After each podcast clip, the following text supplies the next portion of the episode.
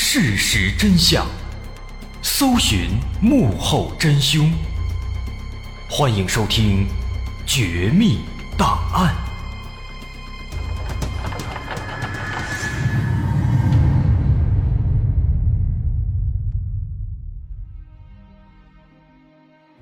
还原事实，探索真相。欢迎来到今天的《绝密档案》，我是大碗。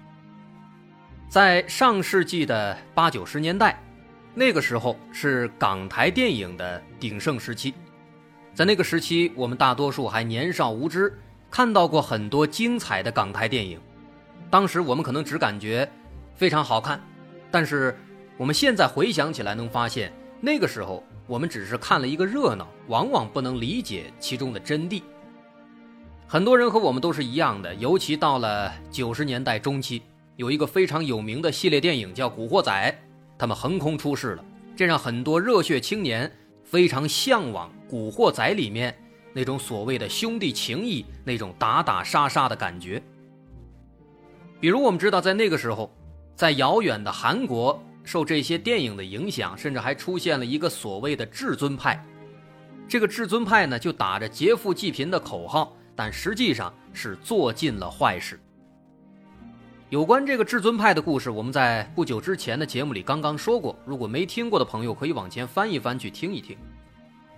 那这些人呢，他们往往都是一些青少年，他们不谙世事，仅仅就是看了几个电影，就认为世界就是这个样子，被狭隘的认知所影响，走入了歧途。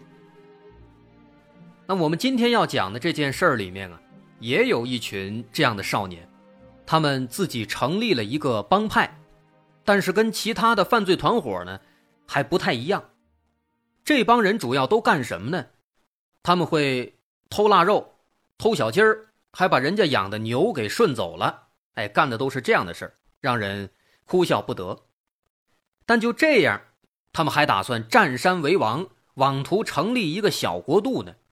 等到后来，警方抓住他们以后，发现这帮人。都是十几岁的毛头小孩别看年纪小，他们这里面呢还分工明确。其中这个帮派的老大，他自称叫座山雕啊，下面还有什么外交官啊、五教头啊、什么堂主啊，这个那个等等等等。这看起来啊，让人感觉挺搞笑的。那他们这帮派怎么回事呢？来龙去脉到底什么样的？今天咱们就来说说这个。奇葩的案子。这件事儿的起因要从二零零一年开始说起。零一年一月十二号晚七点多，四川泸县一个叫嘉明镇的小镇夜市上，那是非常热闹。在一个烧烤摊的旁边，有一个叫张文的个体户老板偶遇了正在吃烧烤的朋友，于是他就热情的过去打招呼，顺便闲聊了几句。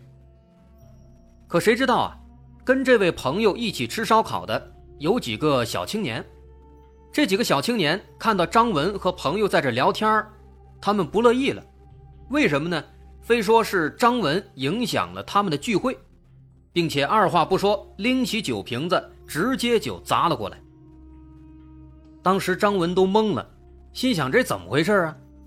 不就是说了几句话吗？这怎么就过来拼命了？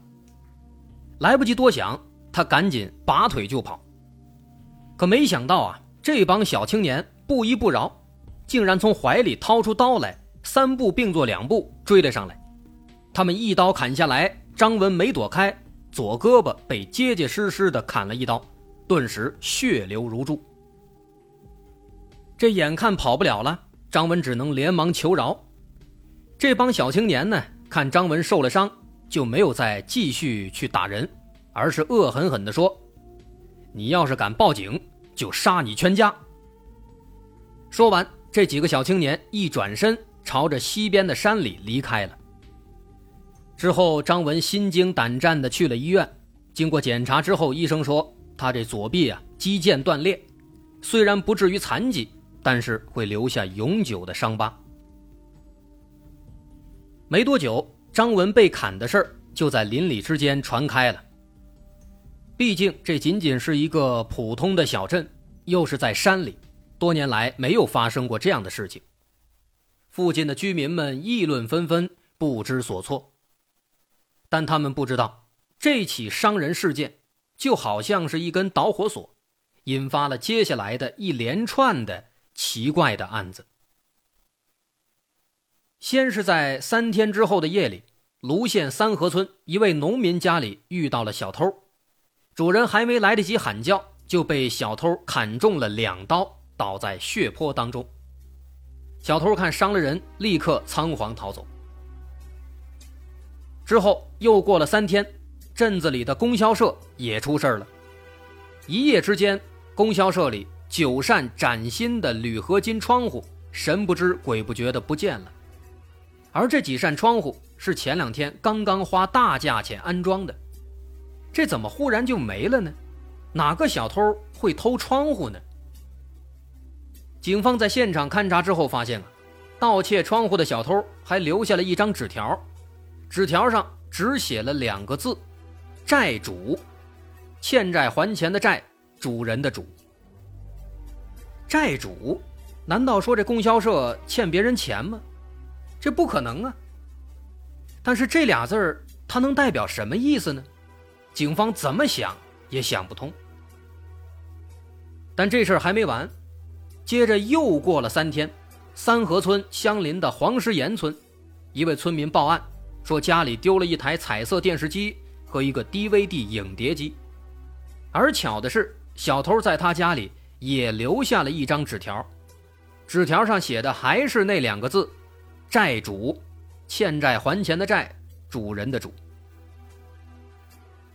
后来又过了三天，一位姓罗的村民报案说。说自己家里也有东西丢了，这回丢的东西更加离谱了，家里的一百多斤腊肉和一头老黄牛不见了。在他家的牛棚里，警方同样发现了一张纸条，上面写的还是那两个字“债主”。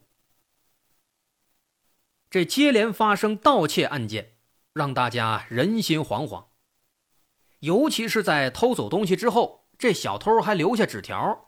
这纸条上还写着“债主”两个字，实在是让人摸不着头脑。况且这家里被偷的大部分都是普通的村民，一辈子就勤勤恳恳的种地过日子，平时也没有什么太大的花销，轻易的不会借别人钱。哪怕说退一步讲，就算是他们借别人钱了，那债主到期了，直接上门来要不就完了吗？为什么还要偷偷摸摸的，还偷东西呢？这不合理呀。但如果说没有欠钱，如果说就是一般的小偷，那一般的小偷偷东西，哪有留下字条的呀？他们恨不得把所有脚印都给擦干净，留字条，这太夸张了。难道说是为了挑衅警方吗？这好像也不至于，这干的又不是什么大案子。偷鸡摸狗的，他用得着费这么大劲吗？而且除了这些，还有一点让警方想不通，那就是为什么每起盗窃案件的案发时间都间隔三天？这个数字有什么特殊的含义吗？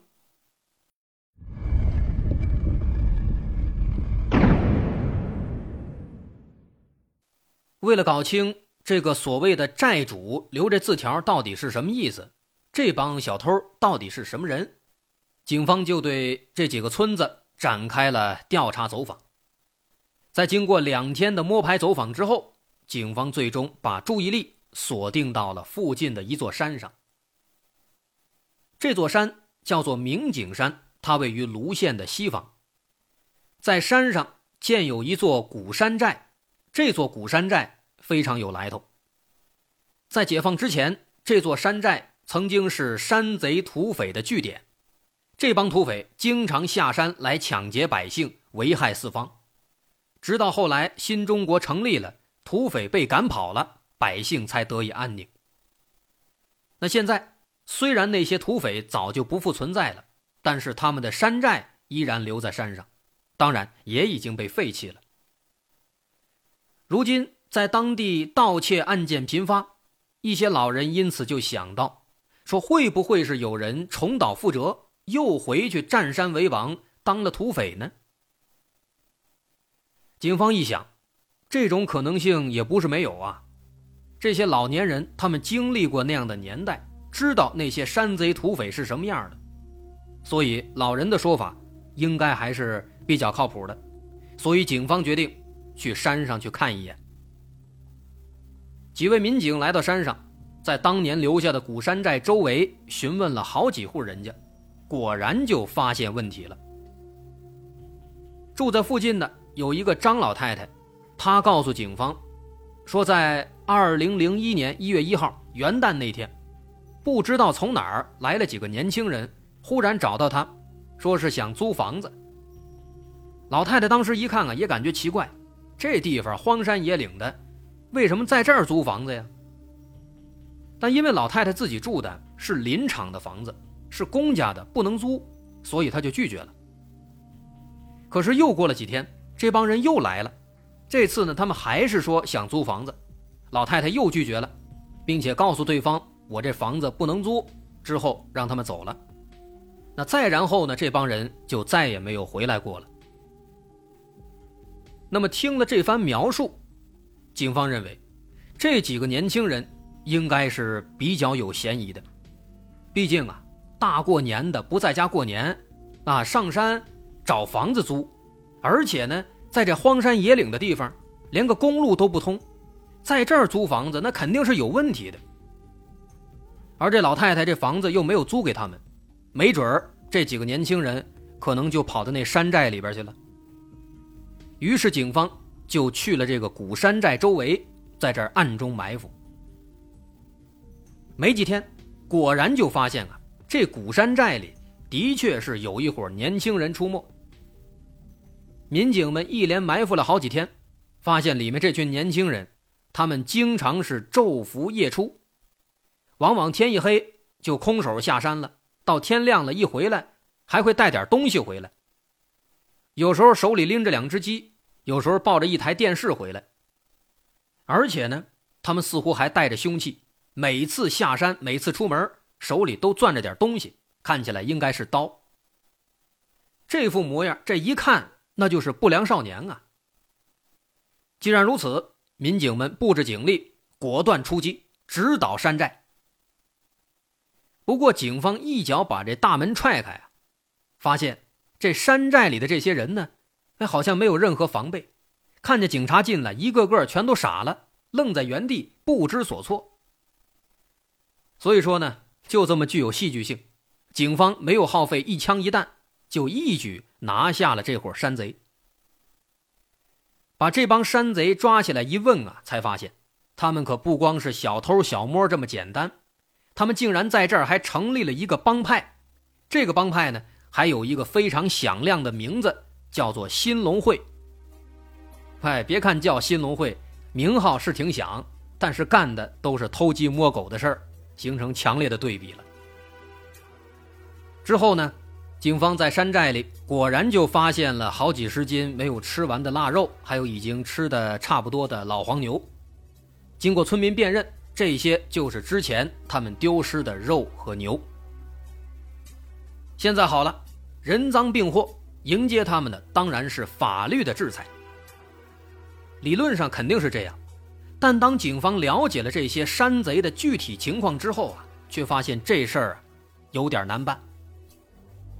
怎么回事呢？咱们先来了解一下这个所谓的新龙会的五名核心成员。首先，这里边的老大叫做谢腾军，他的小名叫谢二娃。二娃这名字挺好念的，咱们就这么称呼他。他呢，职业是农民。不过他这身份虽然普通，但他在帮派里可是老大呀，而且他的绰号那也不得了，叫座山雕。不过他们这里边没有杨子荣。那在这帮派里面呢，他是年龄最大的，但是也只有二十岁，这是老大。下面老二，第二大的叫江波，绰号叫狐狸，也是农民，当年是十八岁。需要说的是啊，他们这帮派里只有这俩人是成年人，其他的都是未成年的孩子。下面老三叫李宗建，他的绰号叫雪豹啊，雪豹是纺织厂工人，当时十六岁。再往下，老四叫钟伟，他这绰号厉害了，叫狼圣。你看这绰号啊，狼圣，一股中二的气息迎面而来。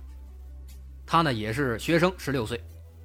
再往下，老五叫唐亮，他这绰号更厉害，叫狂刀。哇，狂刀这外号起的，咱念着都感觉羞耻，都感觉不好意思。他呢也是学生，十六岁。哎，这是帮派的五名核心成员。除了这五名核心成员，这五元老之外啊，在下面他们竟然还领导着将近一百人的普通的帮派成员。这将近这一百人对他们是俯首称臣，说什么就干什么。而且这其中呢，除了老大二娃二十岁之外，其他的基本上都是十四到十六岁的孩子。那么这个时候。大伙肯定就好奇了，这个所谓的新龙会，这到底是一个什么玩意儿啊？竟然有一百名成员，而且还都是十几岁的小毛孩子。这帮小毛孩子还想占山为王，谁给他们的勇气呀？梁静茹吗？您别急，咱慢慢来说。这个新龙会的事儿呢，还要从帮派老大二娃谢腾军从他开始说起。这二娃。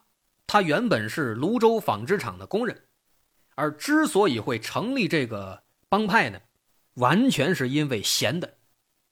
对，就是闲的。在零零年八月，有一次二娃下班的时候被车撞了，导致锁骨骨折，不能上班了，只能在家休息。但咱们知道啊，伤筋动骨一百天，天天在家躺着休息太无聊了。他就经常叫自己的一个小学同学叫李宗建，也就是他们这个核心成员里的老三，叫这李宗建来家里聊天那俩人聊着聊着就回忆当年嘛，说当年他们建立了一个小团体叫新农会，这其实就是现在这新农会的前身。不过当年他们这个新农会啊，说是一个小团体，其实就是几个好朋友在一起玩或者天天跟人打架，就干这个。那后来小学毕业了，兄弟们走的走，散的散，这新农会呢就这么解散了。俩人聊着，回忆当年的种种美好瞬间，再看看现在生活的艰难和不堪。嘛，在厂子里经常被其他人欺负，好不容易下班了，还被车撞了。你说这事儿找谁说理去？所以二娃当时啊就在那感叹，他说：“哎呀，如果新龙会能够重建，那就好了。”哎，没想到啊，他这同学李宗建一听，立马就来劲了。他也是这么想的。俩人一看，哎呦呵，臭味相投，有共同的目标，共同的理想，越说越来劲。最后一拍大腿，得，就这么决定了，咱们重组新龙会。说干就干啊！于是后来他们又找来了三个人，分别是江波、钟伟和唐亮。这仨人都是他们当年在学校里的好兄弟。哎，绝对是信得过的。人现在凑齐了，之后等这伤养的差不多了，九月十六号晚上，五个人就来到寺庙，面对菩萨烧香拜佛，之后磕头，还用刀子划破手指，歃血为盟，结为异姓兄弟。而新龙会的故事也就由此开始了。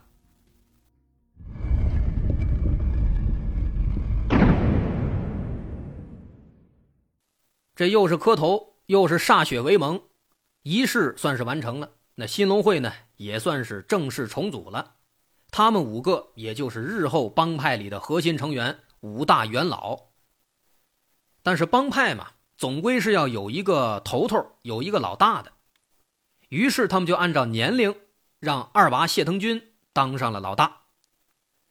那既然当老大了，那应该有一个老大的样子啊，得做点什么呀？于是二娃小手一挥，正式宣布新龙会今天再次成立，并且还当场明确了新龙会的两大目标：首先，第一，对抗飞鹰帮；第二，兴办茶馆、酒店，让兄弟们过上美好生活。啊，这两大目标，这第二个还好理解。那第一个说的那个对抗飞鹰帮，这飞鹰帮是什么东西呢？这飞鹰帮啊，也是一个小帮派。之前呢，他们上学的时候是学校的足球队，后来毕业了变成一个帮派了。这个帮派里面呢，都是小坏蛋，经常欺负低年级的学生。当时二娃就经常被他们欺负。那现在有新龙会了，首要目标当然是报仇雪耻了。除此之外呢，二娃跟这飞鹰帮其实还有一个私人恩怨。说曾经有一次啊，他跟飞鹰帮的人赌钱，赢了五十块，但是呢，对方人多势众啊，非常霸道，就是不给，不光不给，还把二娃给打了一顿。这事儿让他一直记恨在心里，所以现在才如此强烈的哎想要重组新农会，对抗飞鹰帮。其实现在咱们看看。他们这所谓的什么成立帮派的远大目标啊，就是一些小孩之间的打打闹闹，你打我一下了，我难受，我打不过你，我就找人，就成立什么帮派了，就是这个。但是，他毕竟是孩子，他们想的都比较简单，所以这帮派成立了，目标也有了。那么下一步呢？二娃就开始给这五名核心成员分配任务。首先，他自己是老大呀。一切都是他说了算，所以他没有什么任务。那老二是江波，江波呢主要帮着二娃做参谋、出主意，哎，这算是军师的角色。下面是老三，老三是李宗建，这个李宗建啊口才比较好，就让他负责外交，哎，跟别的帮派打交道。下面老四是钟伟，这个钟伟数学不错，就让他负责财务。